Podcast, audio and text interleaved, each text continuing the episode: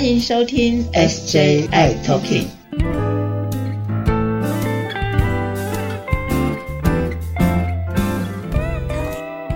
Hello，大家好，欢迎收听今天的 SJI Talking，我是 Jeffrey，我是师姐，嗨，师姐，我们今天的超级大来宾，我们的我们的罗富，跟我们聊聊猴痘的事情啊。我们欢迎罗一军罗富。啊，大家好，嗯，很高兴跟大家在空中见面。哇，这件事情非得要问他不可，他最清楚了，他而且他站在一个这个全国的这个疫情的最前面哦，都呃比我们更清楚说这件事情到底发生了什么事。对，因为我有看到一些资料的统计啊，全球感染猴痘啊，哇，这些患者逐步上升，上升再上升，而且就是也把猴痘变成了全球公卫的紧急事件，所以我们一定要请我们的罗富来聊聊今天的这个猴痘的事情。猴痘哎，确实是最近又突然变热门的一个题目了哈。那主要就是在这个七月。二十三号的时候，世界卫生组织哈突然宣布说，呃，猴痘已经构成国际关注的公共卫生紧急事件哦，把它列为这个最高等级。那呃，所以所以就突然变成说，大家又开始热议这个猴痘哈。虽然说猴痘这个疫情其实大概已经呃至少在呃国际上讨论了超过一个多月以上哦，不过。世卫先前一直没有做出这样的一个建议哦，所以他突然升级这样的一个疫情，好像是拉了一个很大的警报，也让很多人以为说啊，是不是这个疫情突然要大爆发哈，或者说很严重哈，所以要要多关注一下。其实我觉得他他主要的目的就是要博一博眼球，然后让大家可以来重新关注这个疾病，不然先前关注的这个猴痘的一些。热度看来在过去这一个月已经冷下来了哈，那冷下来其实，在在我们防治疫情的这个呃缺点就是说，那大家觉得好像还好嘛哦，啊这个疫情有死很多人吗？没有，因为统计起来就是虽然确诊的呃在七十五个国家地区哈确诊了一万六千多例哦，可是有几个人死亡，总共只有五例。好，那这武力都发生在非洲。那一旦很多人觉得啊，这发生在非洲是因为它医疗资源不好，卫卫生条件落后，所以啊，我们先进国家没有人死，那没关系啦。哈，好，那有没有人重症？有两个人住加护病房。哦，所以他这重症那么少，哈，那真没有什么关系。哈，嗯哼。但是是不是真的没有关系呢？那是这一万六千多例，因为主要都是发生在年轻的男性。哦，所以呢，好像这个因为是。不是属于这种，就是嗯，身体很不好的老人家啊，或者是孕妇或小孩，可能还看不出他这个染疫之后的这个威胁。像我们台湾的新冠，其实先前你也很听，也很少听到在疫情平稳的时候有人死掉嘛，哈。可是当这个大爆发的时候，那一旦烧进，比如说什么长照机构，或者是长者的族群，或开始幼儿也染疫之后，终究会有一些重症死亡的病例会出来。嗯，对。那他他又就是。它又是一个，其实我等下会再多讲一些关于这个猴痘其实很麻烦的地方哦，不是在于呃治疗的麻烦，而是在于就是说跟别人怎么去相处上的麻烦，因为这是一个外形会被人家看出来的哦，你会全身或者是脸上会长出这些那个一颗一颗哈，而且可能会溃烂啊，会红会流血的这种东西。会让人家看到就觉得连呃不舒服哈，然后也有可能是因为看到它就会联想到你得了猴痘，然后又因为猴痘，呃，可能现在目前是好发在一些比较特定的族群身上，就会再进一步去联想哦，这个你的你的性行为的对象啊，你是不是属于某一个特殊的族群等等，然后那种种的一些标签污名就会上来了哈。是，所以这个也是在那天世界卫生组织在。讨论这个是不是要升级这个疾病的时候，事实上在委员会里头正反两方事实上辩论很凶的一个题目，哎，就是关于这个病，虽然说评估起来哦，疫情的传播有越越传越多，没有错哈。那严重度有没有提升？其实没有哦。刚刚有讲过，死亡跟重症都很少，都是个位数哦。嗯嗯。哦，那有没有呃这个药物可以有？不过就是说，哎，这个药其实现在供应的量很少哦，那也也算蛮贵的哦。只有一些本身有生产这个药物的少数国家哦，欧美先进国家，或者是比较有钱有管道买得到的国家哦，买得到。好，那有没有疫苗？也有。哈，不过那疫苗一样产量有限，然后已经被很多这个现在有流行的先进国家给抢走了哦。哦，所以如果说是没有流行的国家，像我们台湾，下要去抢疫苗的话，就是排队在人家很后面哦，勉强抢个。讲个可能抢个几百剂或怎么样抢过来先哈，但后面的订单当然你可以越排越久哈，他会他会都不会拒绝你，可是你会拿到货的日期可能就不是现在，也不是下个月，甚至可能年底他还不保证。但是因为这个是卖方的市场，所以你还是只好先去登记，先去候补，先去排队哦。嗯，所以这次种种在资源分配上，其实又遇到一个病，就是说它又是处于一个急性爆发哈，然后呢？威胁看起来是有哈，而且呢，它侵犯的族群事实上也是社会上生产力很重要的一个族群哈。年轻但是它容易被对它被容易被辨识出来，所以会增加这个疾病的污名化，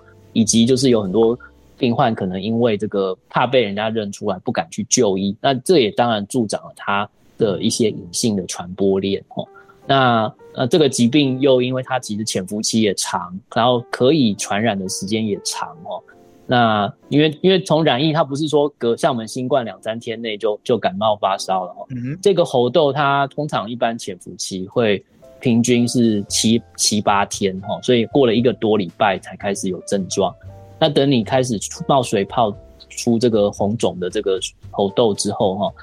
大概可能要三个星期甚至更久哈，你才会全好。我们我们这个没有传染力的定义是说，全部的这些。猴痘的这些水泡，通通都已经结痂、脱落、愈合，哈，皮肤上都基本上看起来没有任何的伤口了，你才算是好。那我们台湾先前有一个境外入的首例，哈，他就是被我们隔离了二十二天，才全好，可以离开医院回家，哦，好久哦，所以很久。另外在里面呢，就是看着他每天在那边。是不是脱皮？今天又多脱了两颗，哈，后天又多脱了三颗。那哪一天可以脱完全好，再给医生确认一下。不过整个过程呢，在我们台湾目前呢，也是比较先前的最早期的新冠的方法，就是把你关在隔离负压，关把你关在隔离病房，哈，单人的隔离病室不一定要负压，但是就是要比单人病室里面，那你就每天吹冷气看电视，然后跟这个医护人员大部分是用视讯的方法在互动，哈。那你也没有人在里面陪伴你嘛，哈，你只能跟手机为伴，哈，所以这种这种隔离的日子也是很辛苦的，哈，所以种种种种跟这个疾病有关的事情，事实上都都会助长民众对于这个疾病的误解跟恐惧啦，所以我觉得，呃，升格为他，哈，事实上最主要是希望重新获得国际上的关注，把这个资源能够更公平的分配，然后另外是。用这样的力量，哦，包括结合一些这个国际的呃民间团体，或者是比较有利的一些哈国际组织，去呃要求这些药厂能够快速的在生产相关的疫苗、疫苗跟药物哈。但是生产出来之后，如果还是被先进国家把持的话，那一些更需要的可能比较贫穷的国家，还是一样会面临没有药、没有疫苗的问题。所以世卫他必须去介入，关于怎么去做。分配哦的这个部分，可是我们也没有办法完全靠世卫啊，因为先前我们已经有吃过一次亏了哦，就是说世卫在分配新冠疫苗的时候也成立一个 COVAX 嘛哈，我们那时候也是呆呆的去跟他登记嘛，我们要买买这个，比如说这个四百多万剂，将近五百万剂的 AD 的疫苗嘛，对哦，那到现在其实那个 AD 的疫苗都还没有全部的履约哈，那更不用讲其他的这些疫苗了哈，那到今年我们还有。他给我们一些这个这个诺瓦瓦克斯的疫苗，所以已经两年多，他还在分配疫苗，很多国家都还拿不到，所以还是需要就是这种比较是呃国际上的这种协调哈，让这些先进国家愿意把呃资源给释放出来。所以我觉得它升格其实是重要的一步啦，哈，就是说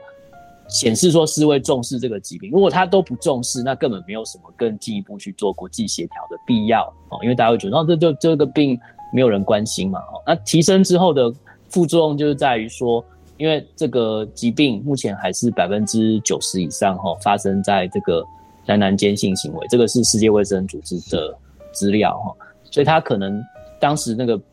呃专家们也是在激辩，就是说这样子会不会增加对于一些这个易感染族群的这个呃边缘化跟歧视哈，又一次贴又一次贴上了标签什么之类的。对对对。不过我觉得比较有趣的是说，在他们那天的激辩里面哈，大概呃分成两派然后人数比较少的，事实上是在我们这个 LGBT 这个工作者这一边，比较是比如说性病的专家、艾滋的专家，或者是说有比较从事这个性别文化议题的的这些专家的话，他们其实是支持要把这个病列为哦这个。就是提升升级这件事情的哦，嗯，因为我们会可能想象，我一开始也想要说，呃，他们应该是很重视这个标签跟污名的问题，他们也最清楚标签跟污名可能带来的问题哦。是，哎，那那一天的讨论，从后来流流出的一些会议的一些资料看起来是说，哎，反而是这些哈比较清楚、比较内行的专家哈，他们他们强力的建议说，应该要拉警报，因为他们已经发现，就是说，呃，很多国家就是因为哎。这个疫情只是发生在特定的族群哦，所以呢，选择用冷处理、用漠视的方法。当然，这个不会是美国哦，大家都可以从新闻上看到说，纽约的疫情他们怎么样积极的在提供免费的疫苗，也不会是加拿大哦，这些就是说，其实在社会已经比较开放哦、先进的地方，他们不会特别觉得说，哎，这个病哦需要特别去呃分开来处理，或者是说不敢去 touch 这样的议题。可他们担心的其实是说一些哈，可能也有疫情的，尤其像一些欧洲还有天主教的国家等等哦。那这种地方可能诶很多的呃朋友们，他们染猴痘之后会不敢出来，或者说出来呢会遇到的是呃异样眼光，或者说嘲笑，说啊你得猴痘你就是不检点，或者说你就是啊那个特殊的族群，所以你自己回家去吧哈。那医护人员也不见得会。够友善，那甚至说好，就算够友善好了，到最后是面临就是说啊没有药啊，没有疫苗，那没有药没有疫苗是国家真的没有钱嘛？也有可能是说他因为忽视这个疾病啊，因为他觉得说他这个反正就是小众的疾病，不会扩散到更大的族群的话，我不需要投资在这一个疾病的处理上面哈。所以我觉得他那很多国家，其实我们台湾已经在就是呃。上个月就已经公布这个猴痘是我们的法定传染病，表示我们很重视它。我们要求说，有看到这个确诊的个案，就要在二十四小时之内通报，也要隔离，就是我们的整个措施 SOP 都出来了。嗯，可是很多国家没有，他们说 WHO 没有把它升格，所以我们不需要去把猴痘单独再列为一个疾病，哦，也不用去发展它的检验工具，那不要验，当然就不会有人确诊啊，等等。所以这些都是整个都是和在一起的哈。所以我觉得。那个时候虽然说反对的专家很多哈，是知道这个议题会 touch 到这个污名化或歧视的问题哈，不过呃，他们他们是提醒，就是说要注意哦，尤其在一些可能呃同志的那个呃法定身份还没有被合法化的这些地方，像非洲有一些国家现在也有疫情，肯雅等等，他们实际上还是用法律工具在迫害同志的部分。那就怕说，哎，我们再把这个疾病哈跟同志如果 link 在一起，然后把它升格为一个很重要的公共卫生紧急事件的话，会加深哦这一些呃呃男性在这一些我呃不合法的国家里头哈的处境会更困难。嗯，不过支持派的专家也是从事这个性别工作文化比较久的专家，是认为说，正是要用这样的方法来凸显，就是说这些。不合理的这些待遇，就是说你这样会让疫情控制不住啊。那另外说，你不能够去回避，你不能够因为怕哦，因为怕烫就不进厨房哈。所以你你你这个疫情如果不控制住，终究这些人会比较扛哦，这些疫情会比较扛，然后这些人的健康的处境会更加更加的困难的哈。嗯，那当然两派到最后僵持不下，他们就是各各投各的票。我听到有人是说，呃。好像什么六票对九票，或是六票对十一票，反正就说居于下风的，事实上是支持啊这个提升等级的，然后反对派的呢反而占上风哦。不过因为他们是一个共识决，如果说有人反对，基本上就不能够说这个委员会达成共识。那按照那个章程，就是要提给总干事去做最后的裁定。嗯，那所以他们就只能把正反的意见都写出来，变成一个。没有结论的结论，但是都有各自的的陈述的意见，然后告诉谭德赛，那最后谭德赛拍板就是说要我们要把它提升哈，嗯，当然我觉得他提升很多人的解读，第一个就是啊，因为他吃过新冠的亏，新冠当时也是开了两次会 才提升啊，所以他不希望再重蹈覆辙，说啊你就是慢半拍或者你慢慢三拍，都已经蔓延到多少国家你才把它提升，然后已经这个断失这个疫情控制的良机哈。不过我觉得他也是从非洲出来的一位算公共卫生专家了哈，他应该也是知道就是说。哎，这个疫情其实有可能会在非洲蔓延，而且而且如果一旦就是真的散开到太广的时候，哈，又是这些在非洲很多国家都是呃，等于说是边缘化的族群的时候，哈，这个那那就更更难去控制它，那它它它就会造成它世界卫生组织在防疫上的一个呃死角了，哈，所以我觉得他还算是做出了一个明智的决定，就是把它升格，哦，那这样呃所有的。国家突然又开始要动起来了，哈，那来来抑制这样的一个疫情的传播。那当然希望说这样的一个动力能够被接住，哈，然后它能够有本事可以让这些有药物、有疫苗的国家能够合作起来，然后来做一个比较更公平正义的一个分配。是，就是有时候啊，我觉得就是反而正面的迎接跟攻击其实是最好的防御，其实也是不错的。对，不过当然就是说，他有特别提醒，就是说要特别注意，就是说我们这些易感族群哈，那在这个标签化、污名化这部分的处理，要要要当做也是一件很重要的的议题。那他就其实把这一题就单独的列为一个各个国家要注意的事情，而且有特别强调，就是说这些呃讯息的传递、卫教宣导，还有资源的投入这些。呃，要有一个特别的方案来针对哦这些可能易感受族群，它不是一般，比如说看电视或者是看报纸可以看得到。我说看到的东西，不见得是他最想要知道的东西哦。那必须要有一些专专案或者专门的方式。那另外就是讯息的播散的方式，你也可能不是说透过一般大众媒体可以让他接收得到，他可能不会去看。这些一般看这个什么，呃，政论节目或看三台或看某某记者会，可能有他自己获取资讯的一些管道，从社群媒体或从他的这个呃习惯的一些小众的管道取得，所以也要跟这些小众哈社群 community，他们很喜欢讲 community，要跟 community 结合来合作，才能够把正确的讯息哦来来传递，以及后续可以衔接到要打疫苗或是要要。针对一些预防的措施的时候，可以透过这样的管道继续去提供啊。哦，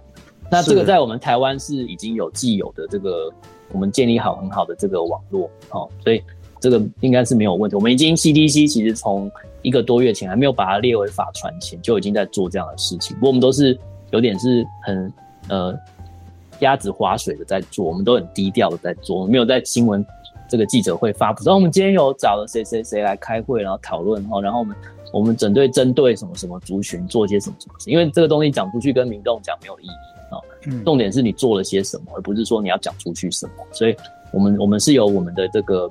管道在做这样的一个宣导，然后呃，也会透过一些这个民间团体的的力量跟合作，帮我们来呃发布一些相关的一些我们新增的一些呃东西。不过这个永远都不够啦，所以我今天也是很高兴有这个机会可以。再来这边跟大家做一些分享，而且分享比较不是在知识面，或者是说一些硬邦邦的，就是说一些关于这个疾病可能在比较呃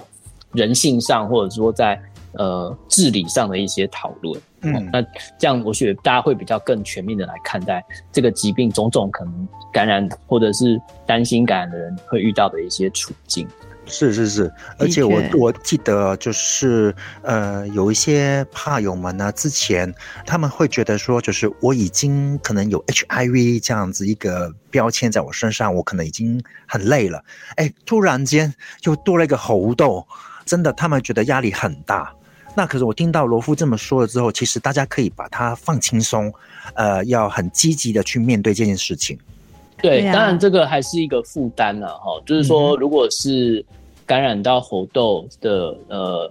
艾呃 H 的感染者，我们的怕友的话，因为呃多多少少免疫系统是有一点点呃受损的哈。当然我我不敢说 CD4 很高的人就一定也会这样。不过如果说那个免疫系统比较弱的哦，感染这个猴痘可能症状就会比一般人稍微严重一点。严重，嗯，对。那那猴痘其实感染一般人哦就已经可以呃全身都发作哈，然后会呃流汤、流水、流脓等等都会有哦，然后呃重点是它会很痛。因为有一些那个发作的地方会痛，它没有发作的地方，它可能正在准备要冒，或者说在底下正在酝酿，它还是会引起这些疼痛。而且它发作的位置，哈，有的时候是在一些比较私密的地方的时候，那那个疼痛又是你很难去跟别人分享的，哈，对，因为你讲出去，可能人家就会指指点点或问东问西，所以那甚至有的时候可能影响你的呃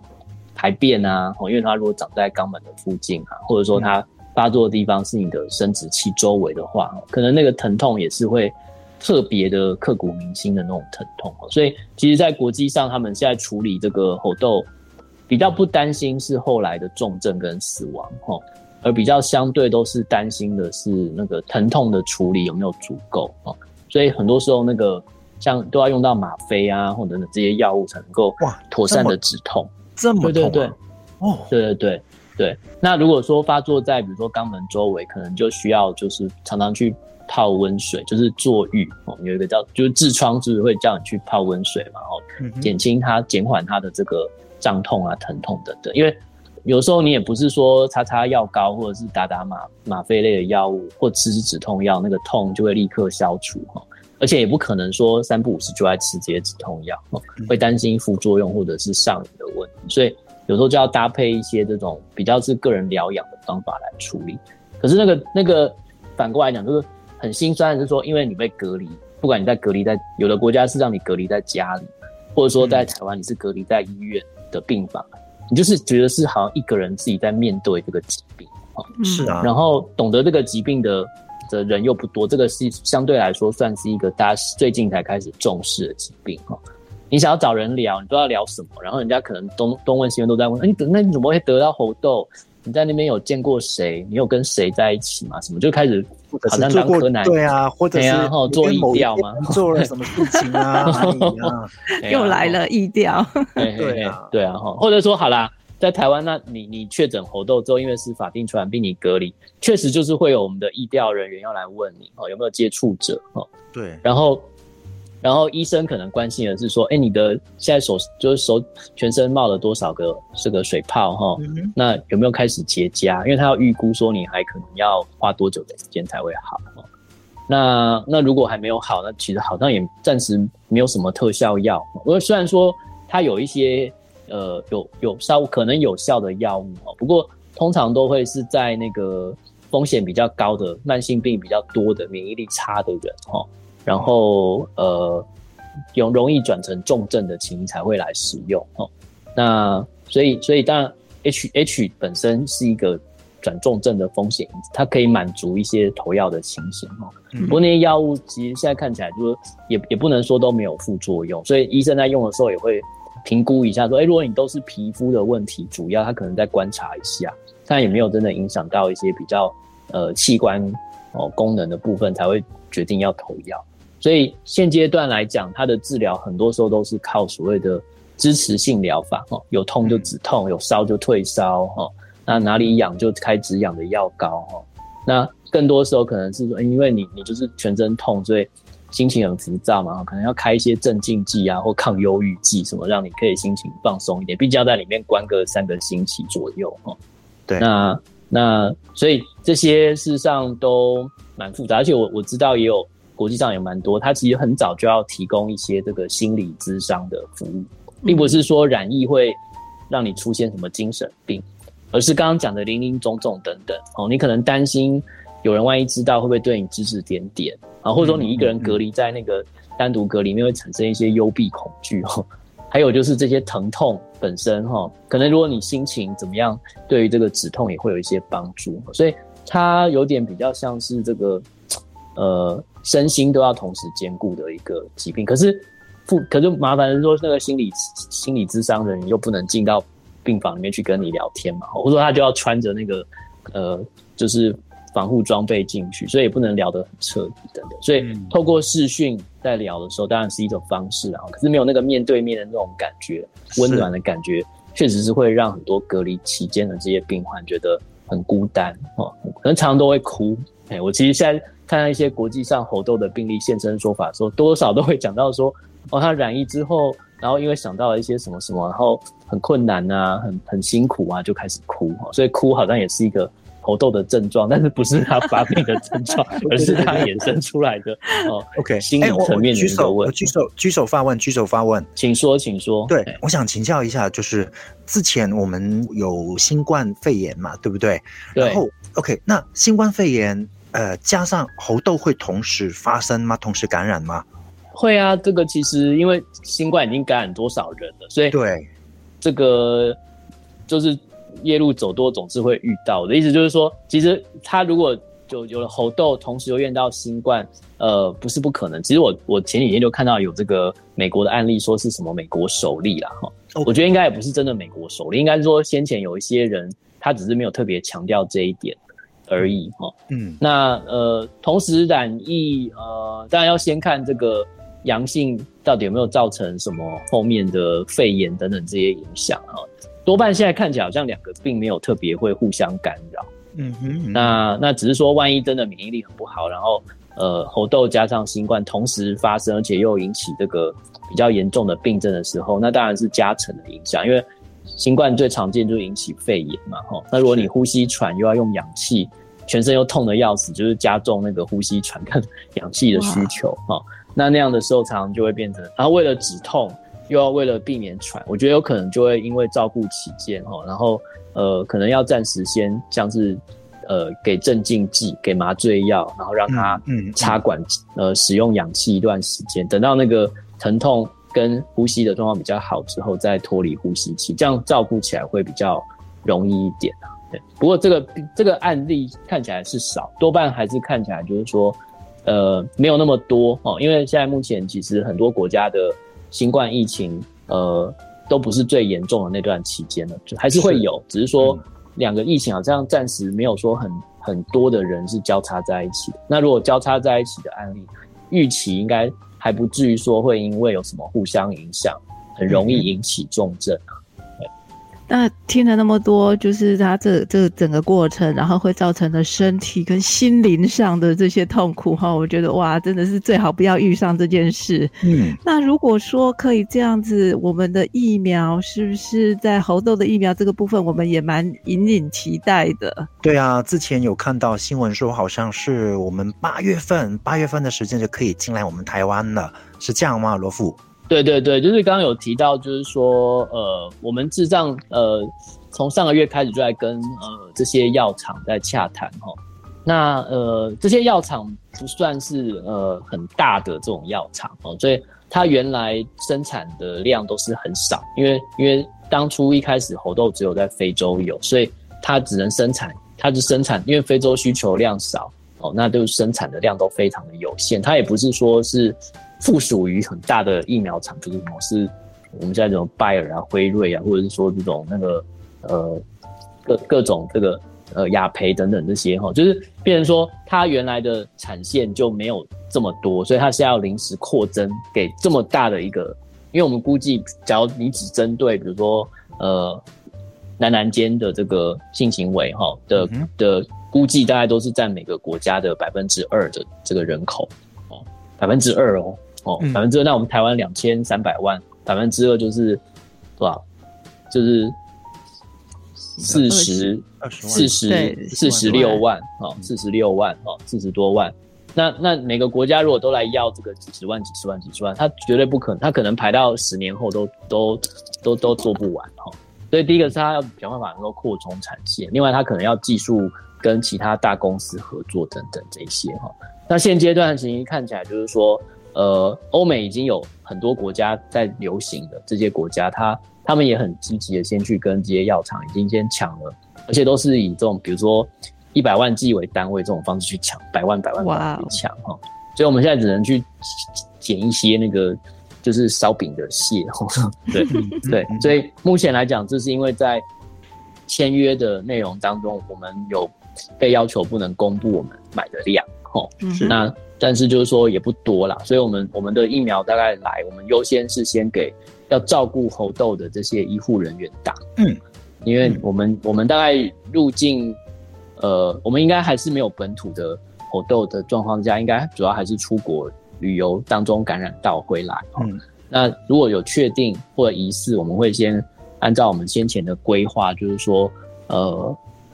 收治到我们的这些有隔离病房的医院哈，然后照顾哈。比如说以台北市就会是我们的和平医院哈，然后如果是桃园就会是我们的。这个布桃哦，布里桃园医院，那每个每个县市都有哦。另外，我们一个区一个区会有一个指定的医院，所以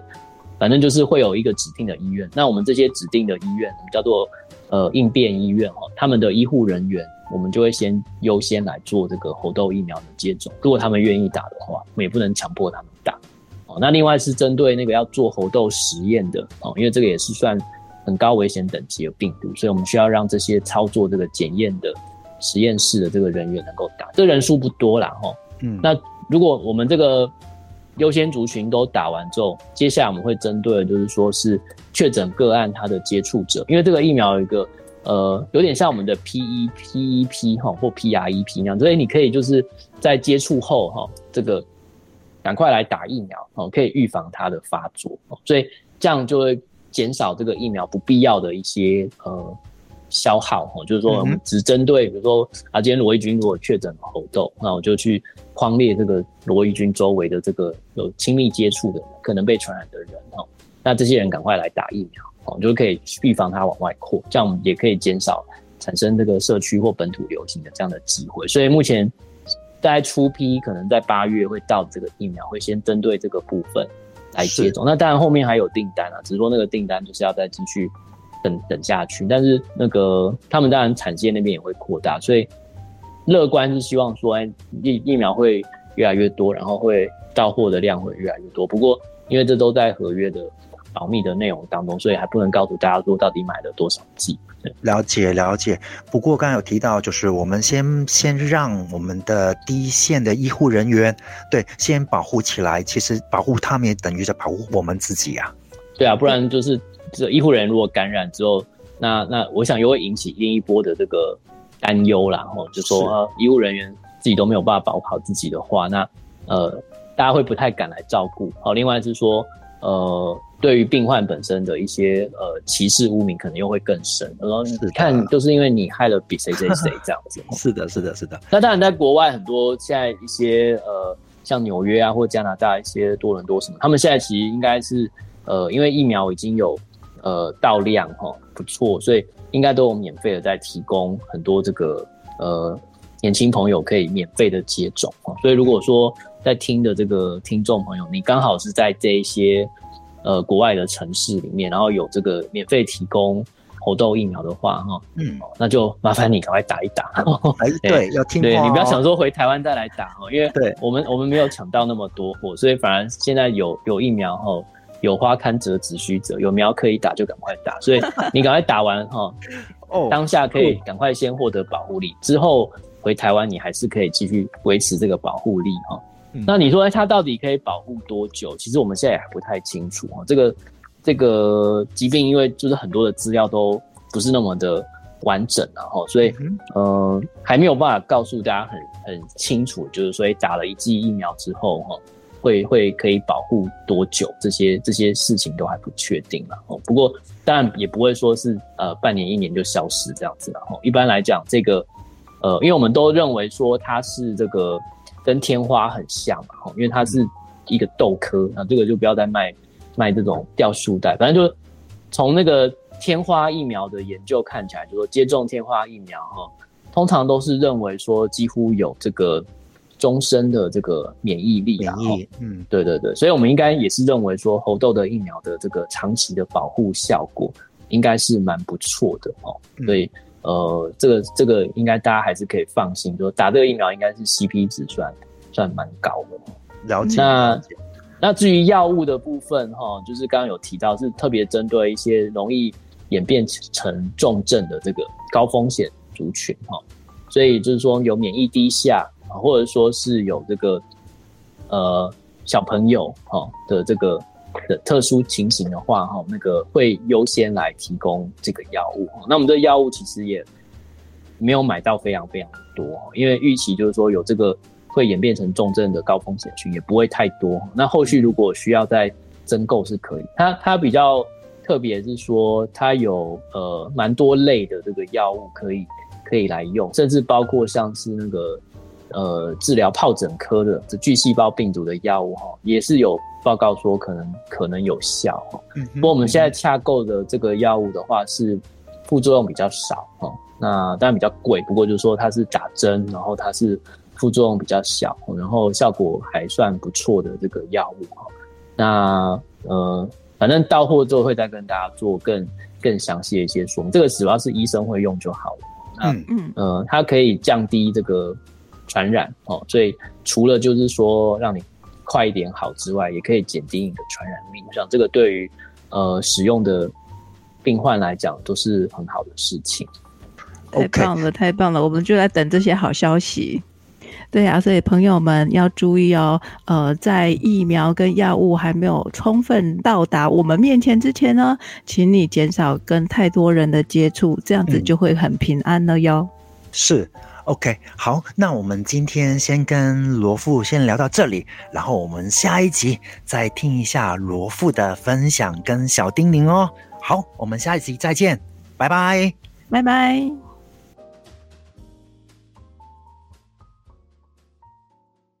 谢谢大家收听今天的节目。如果喜欢我们的节目，请在收听的平台上订阅、关注、追踪、分享，还有开启小铃铛。